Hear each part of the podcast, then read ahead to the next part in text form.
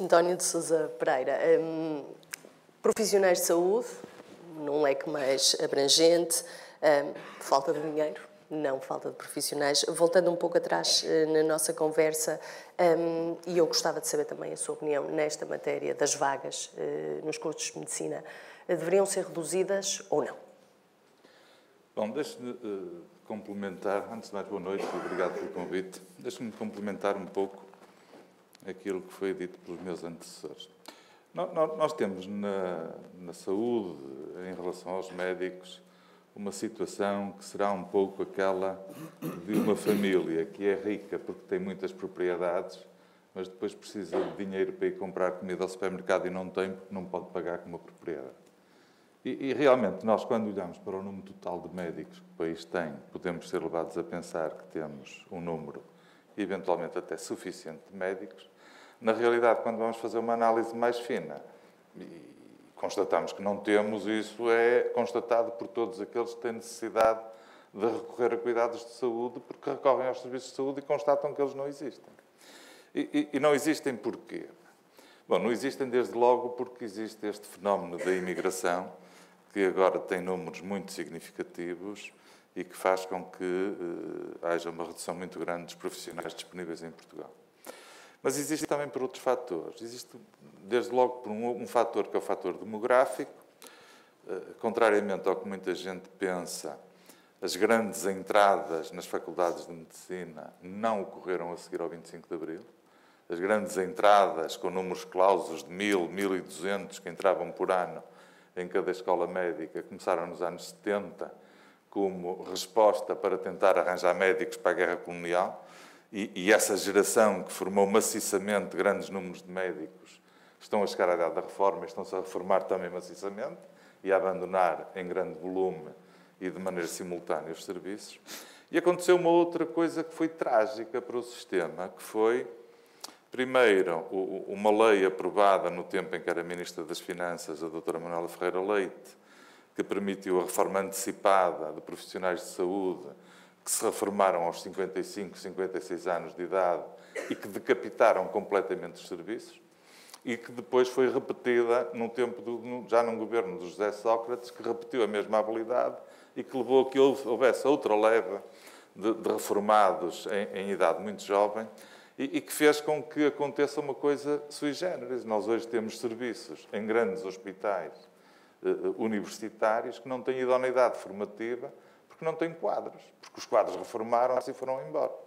E, portanto, não estão a prestar serviço no Serviço Nacional de Saúde e, pior do que isso, não fazem com que os serviços não tenham a tal capacidade formativa que permitiria acolher internos em grande número.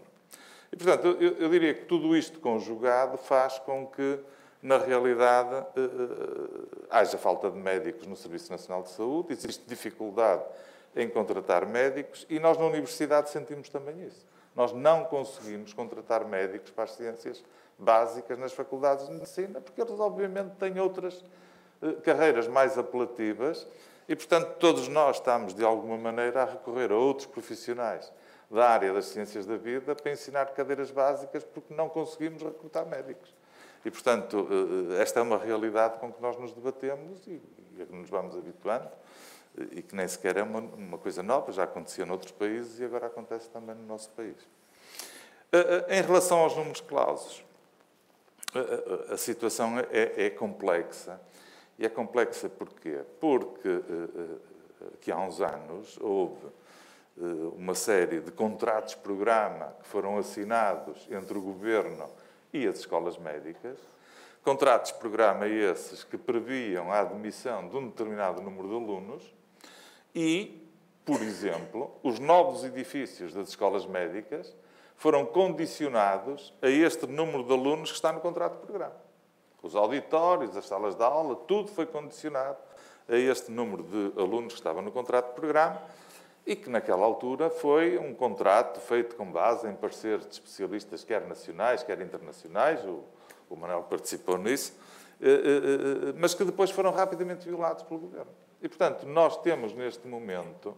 um número de clausos que é seguramente cerca de 30% superior àquilo que está nos contratos de programa, O que nos está a causar imensas dificuldades, bom, desde logo porque aumentaram o número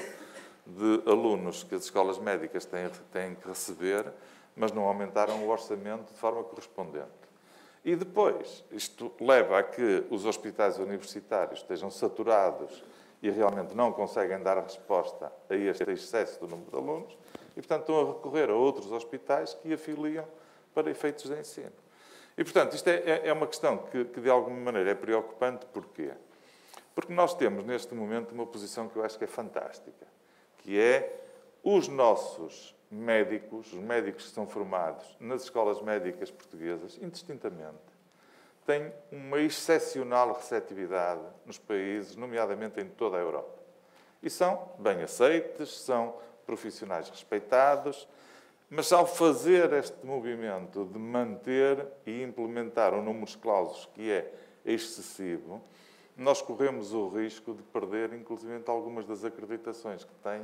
que temos e estarmos a dificultar, na realidade, a vida dos nossos jovens, que podem, de repente, começar a ter dificuldades em circular nos países por onde estão a circular atualmente e que é uma, uma, uma saída que é perfeitamente legítima. Quer dizer, nós não podemos impedir os nossos jovens e, e, e, a minha opinião em relação aos números clausos é muito simples. Quer dizer, eu acho que nós não podemos ter números clausos condicionados pelo mercado de trabalho português. Nós temos que ter números clausos condicionados pelas condições económicas e pela capacidade que temos, mas que eh, o que está subjacente a todo o sistema de ensino deve ser potenciar ao máximo as capacidades de cada um dos nossos jovens para que eles as possam desenvolver e ter uma profissão em que sejam felizes e que corresponda ao seu desenvolvimento intelectual pleno. Ponto. Isto não pode ser condicionado porque tem emprego em Portugal ou deixa de ter. Quer dizer, eh, um país moderno não pode eh, fazer educação em função da, da, da necessidade que tem à frente de um determinado tipo de profissional, quando não estamos outro qualquer dia a discutir que chega eh, termos jovens que saibam ler, eh, escrever e fazer contas. Quer dizer, isso não é, não é futuro para o país. Temos que ter eh, pessoas o mais desenvolvido possível, temos que lhes dar oportunidades e, e, e, depois, se eles vão ter emprego em Portugal ou não, essa é uma questão que não se coloca hoje, até porque, como nós sabemos, estamos no mercado único de trabalho na Europa e, portanto, o país é um conceito abstrato que já não se aplica muito bem.